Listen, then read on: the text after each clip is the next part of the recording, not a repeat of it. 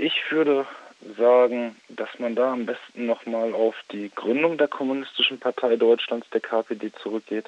Denn die Gründung der Kommunistischen Partei Deutschlands ist ja im Prinzip ein Zusammenschluss von zwei Linksabspaltungen der SPD.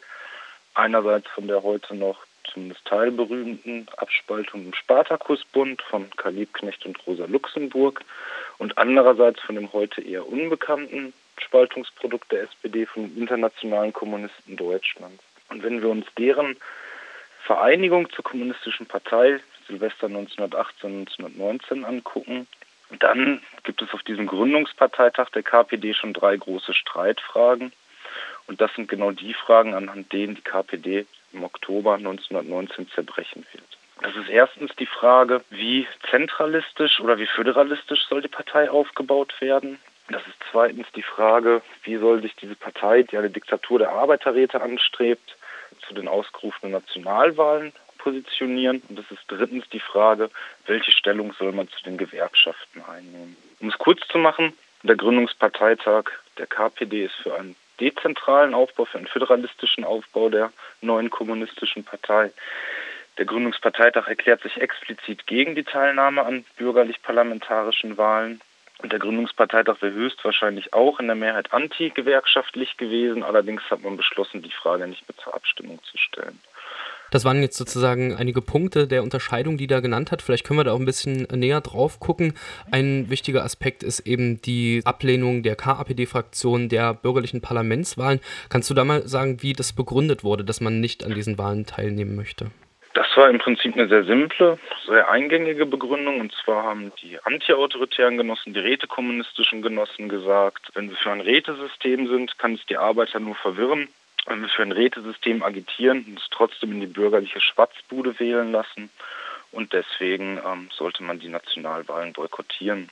Und das Verhältnis zu den Gewerkschaften, also da ist ja die Frage, inwiefern man sich sozusagen an tagespolitischen Forderungen orientiert zur Verbesserung der Arbeitsbedingungen innerhalb des Kapitalismus. Wie kam es da zur Ablehnung der reformistischen Gewerkschaften?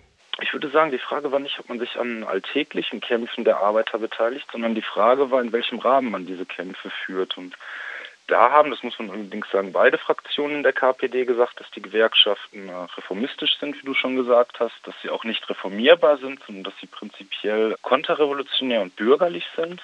Aber die Fraktion, die später in der KPD bleiben sollte, die hat argumentiert, dass die Masse der Arbeiter noch in den Gewerkschaften steht und dass man deswegen die Gewerkschaften nicht verlassen soll, sondern in den Gewerkschaften gegen die Gewerkschaften arbeiten soll.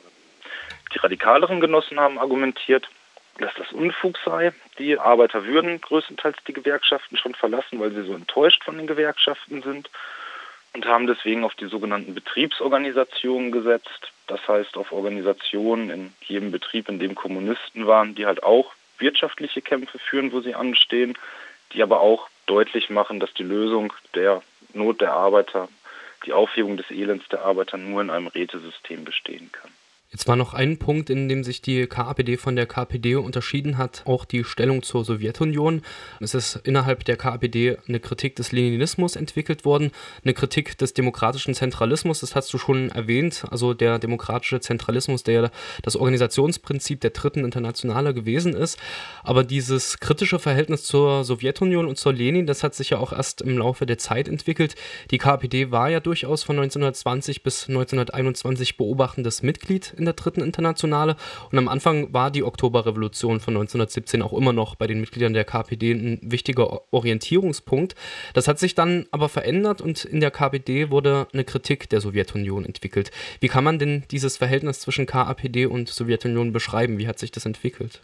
Die ganzen linksradikalen Genossen, wie man sie so nennen möchte, waren im Weltkrieg begeisterte Anhänger von Lenin die seit der Zimmerwalder, oder nicht seit der Zimmerwalder Konferenz, aber auch auf der Zimmerwalder Konferenz, also 1916, die berühmte Konferenz in der Schweiz von den Arbeiterparteien, die gegen den Krieg waren, war man begeistert von Lenins Maximalismus, der nicht nur dem Weltkrieg einen Pazifismus entgegensetzen wollte, sondern der den Ersten Weltkrieg zum Ausgangspunkt der Weltrevolution nehmen wollte. Da war man durchaus mit Lenin auf einer Seite.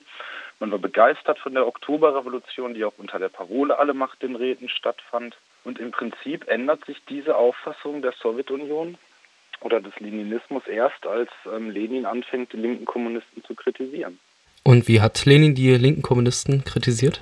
Lenin kritisierte die linken Kommunisten ähm, zum Beispiel in seiner berühmten Schrift Der linke Radikalismus, die Kinderkrankheit des Kommunismus, indem er ihnen vorwarf, nicht verstanden zu haben, wie die russische Revolution stattgefunden hat, nämlich über eiserne Disziplin, strengste Zentralisierung und unbedingten Gehorsam.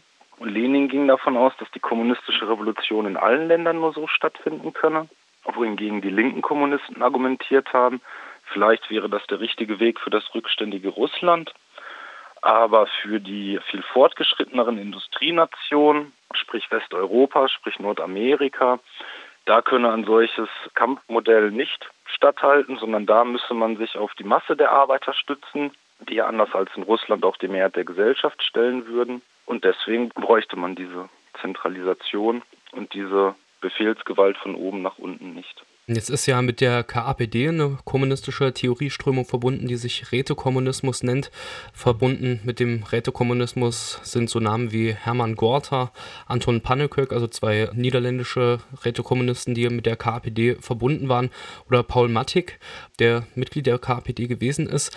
Wenn man dieses Stichwort Rätekommunismus hört, dann sticht da ja schon hervor, dass Arbeiterräte da eine wichtige Rolle spielen. Du hast jetzt auch schon die Betriebsorganisation genannt, aber vielleicht kann man noch mal sagen, was das konkret heißt. Also was kann man sich darunter vorstellen unter diesem Begriff Rätekommunismus?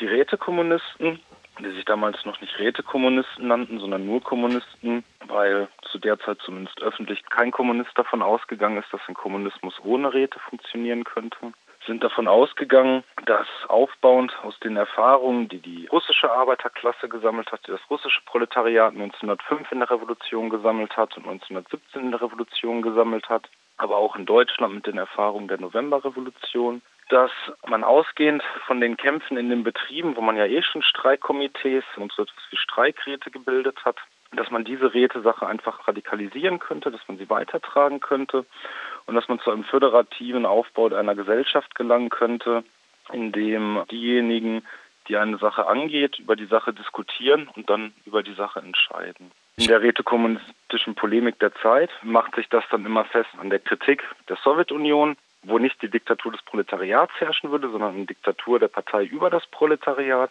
Aber man ist davon ausgegangen, zumindest in Westeuropa und Nordamerika, könnten auch ohne die Herrschaft der Partei die Arbeiter selbst die Herrschaft ausüben. Wenn wir nochmal auf die Organisierungsweise der KAPD schauen, dann kann man ja sehen, dass es da eine wichtige Organisation gab, die mit der KAPD eng zusammengearbeitet hat. Und das war die Allgemeine Arbeiterunion, die AAU. Kannst du auch nochmal sagen, was das für eine Organisation gewesen ist und wie das Verhältnis zwischen KAPD und AAU da gewesen ist? Seit Ende 1918 oder spätestens Anfang 1919 haben viele Arbeiter angefangen, ihre Kämpfe, seien das zum Beispiel die Arbeiter im Ruhrgebiet, das heißt die Bergarbeiter im Ruhrgebiet, die weniger als acht Stunden am Tag nur noch arbeiten wollten, ihre Kämpfe nicht mehr mit den Gewerkschaften zu führen. Sondern im Prinzip hat man sich einfach auf Betriebsebene, also im Ruhrgebiet wäre es dann auf Zechenebene, zusammengefunden, hat seine Losungen diskutiert, zu einem Ergebnis gekommen und hat unter diesen Losungen dann gekämpft. Diese Leute hatten noch keine Lust mehr in den Gewerkschaften zu kämpfen, weil sie die Gewerkschaften, wie bereits erwähnt, als reformistisch abgelehnt haben. Ab Anfang 1919 haben diese Kräfte sich reichsweit gesammelt, könnte man sagen, und haben sich den Namen Allgemeine Arbeiterunion gegeben. Diese AAU hat relativ eng mit der KAPD zusammengearbeitet. Es gab in der AAU schon immer eine Strömung, die gesagt hat, dass man eigentlich auch die KAPD nicht bräuchte, dass die AAU alleine ausreichen würde. Aber dieser theoretische Gegensatz hat im ersten Jahr oder hat bis Ende 1920 eigentlich keine große Rolle gespielt. Also du hast es jetzt schon angedeutet, dass es da sozusagen auch ein Zerwürfnis gegeben hat, wo man vielleicht auch so ein bisschen sehen kann, dass die Geschichte des linken Kommunismus in Deutschland ja eine Geschichte der Spaltung ist. Die AAU hat sich dann auch wiederum gespalten und das hatte ja auch was zu tun, wie du das schon angedeutet hast, mit dem Verhältnis zur KAPD. Wie kam es da zur Abspaltung dann der AAUE? Wie gesagt, in der AU gab es eine Fraktion, die mit der KAPD weiter zusammenarbeiten wollte, die gesagt hat, die Allgemeine Arbeiterunion ist die Massenorganisation, die den Arbeitern die prinzipiellen Grundzüge des Rätesystems beibringen kann, in der sie ihre Kämpfe führen können und so weiter und so fort. Die aber argumentiert hat, naja, wenn man sich die Proletarier anguckt, die haben ein hartes Leben, die haben eine relativ schlechte Ausbildung, die sind nicht die allerklügsten Menschen auf der Welt. Und deswegen brauchen wir neben der Allgemeinen Arbeiterunion noch eine Organisation, in der wir die zielklarsten und die bewusstesten Proletarier, die klügsten Kommunisten sozusagen versammeln können. Und das sollte halt die KAPD sein. Die andere Fraktion, die Einheitsströmung, die Einheitsorganisationsströmung, die hat argumentiert, nein, nein, nein, nein, nein, das ist völlig verkehrt. Das ist eine Politik der doppelten Futtertröge, von denen nur Funktionäre profitieren können. Auch wir sehen, dass die Arbeiter schwach und vereinzelt und häufig unwissend sind. Aber dadurch, dass wir Diskussionsfreiheit, dass wir Redefreiheit, dass wir Schulungen innerhalb unserer Organisation haben, können wir die Sache auch hier überwinden. Dafür brauchen wir keine Spezialisten neben uns.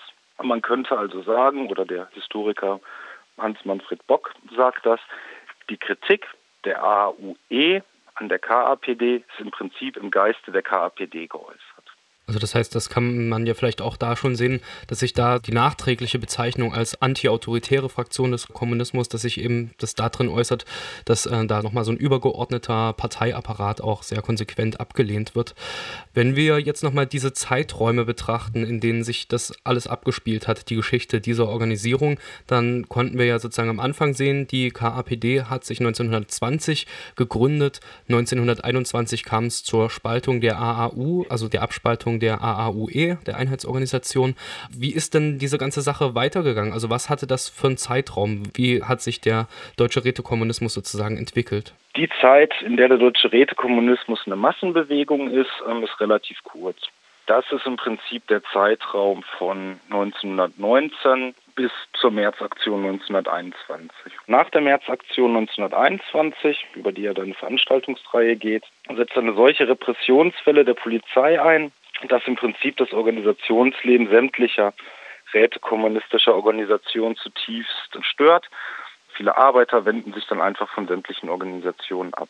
Das heißt, wir haben eine Phase, in der wir mit der Kommunistischen Arbeiterpartei, mit der Allgemeinen Arbeiterunion, mit der Allgemeinen Arbeiterunion Einheitsorganisation wirkliche Massenorganisationen haben, die nach Tausenden und Zehntausenden ihre Mitglieder zählen. Und wir haben dann ab 1921 eine Situation, wo das ähm, sehr schnell in kleine Zirkel zerfällt. Diese Zirkel spalten sich dann natürlich weiter untereinander. Die KAPD spaltet sich in zwei oder drei Richtungen auf, die AAU spaltet sich in zwei oder drei Richtungen auf und auch die Einheitsorganisation bleibt nicht eine. Es gibt dann natürlich wieder Vereinigungen wie die Kommunistische Arbeiterunion Ende der 1920er. Es gibt Vereinigungen wie die Roten Kämpfer. Aber dann reden wir im Prinzip nur noch von Zirkeln von intellektuellen und vereinzelten Arbeitern, also könnte man sagen, einer Situation, wie wir sie auch heute in der radikalen Linken vorfinden. Dann kann man ja sehen, dass äh, einige von diesen Leuten auch Widerstand geleistet haben im Nationalsozialismus. Also die Roten Kämpfer, die du genannt hast, die waren durchaus sozusagen eine illegale Zelle, die illegal weitergearbeitet haben. Wenn man jetzt äh, sozusagen diesen Sprung macht und dann nach dem Zweiten Weltkrieg guckt, wo es ja dann auch noch sozusagen einige Leute gab, inwiefern äh, konnte da sozusagen was vom Rätekommunismus rübergerettet werden? Wo gab es dann vielleicht noch Einflüsse, die weitergegeben wurden? Gab auf der einen Seite in dem, was man heute Mitteldeutschland nennt, noch durchaus auch mit eigenständigem Organisationsleben rätekommunistische Organisationen, die dann nach dem Zweiten Weltkrieg vom NKWD zerschlagen wurden. In Westdeutschland gab es sowas im Prinzip überhaupt nicht mehr, sondern die Leute, die dann überhaupt noch leben oder nicht im Exil leben, sondern in Deutschland leben, versuchen eigentlich eher sich anderen Arbeiterorganisationen anzuschließen nicht unbedingt, weil sie jetzt Reformisten oder Sozialdemokraten geworden wären, sondern weil sie nicht außerhalb sämtlichen politischen Lebens stehen wollen. Das heißt, wir haben Leute wie, ähm, also vereinzelte Parteiintellektuelle wie Karl Schröder, die dann zum Beispiel in der VHS-Bewegung, also in der Volkshochschule tätig sind. Wir haben Leute, die sozialistische Jugendgruppen aufbauen. Und auf der anderen Seite haben wir halt Leute, die nur noch als vereinzelte Intellektuelle tätig sind, die Bücher und Broschüren schreiben wobei die häufig dann nicht in Deutschland wohnen, sondern zum Beispiel der Anton Pannekuck, der aus Holland dann sein Standardwerk über Arbeiterräte vorlegt, der von dir erwähnte Paul Mattig, der in den USA tätig ist. Das heißt, eine Tradition des Rätekommunismus haben wir nicht, auch wenn deren Schriften von den 68ern in ihrer antiautoritären Phase durchaus wiederentdeckt, durchaus rezipiert werden. Aber wir haben im Prinzip ein Gap dazwischen, eine Lücke, wo es halt keine Kontinuität mehr gibt. Wenn wir jetzt abschließend nochmal so einen Rückblick werfen und die Frage stellen, was eigentlich das Interessante an solchen Organisationen wie der KAPD ist, dann würde mir auf jeden Fall einfallen, in der Theorie des Rätekommunismus hat das Individuum eine besondere Stellung. Das heißt, es gibt eine klare Ablehnung von Zentralismus, das hatten wir von sowas wie Parteidiktatur und Kadavergehorsam. Und dagegen wird das aufgeklärte Individuum gesetzt oder die Aufklärung des Individuums eine starke Subjektivität.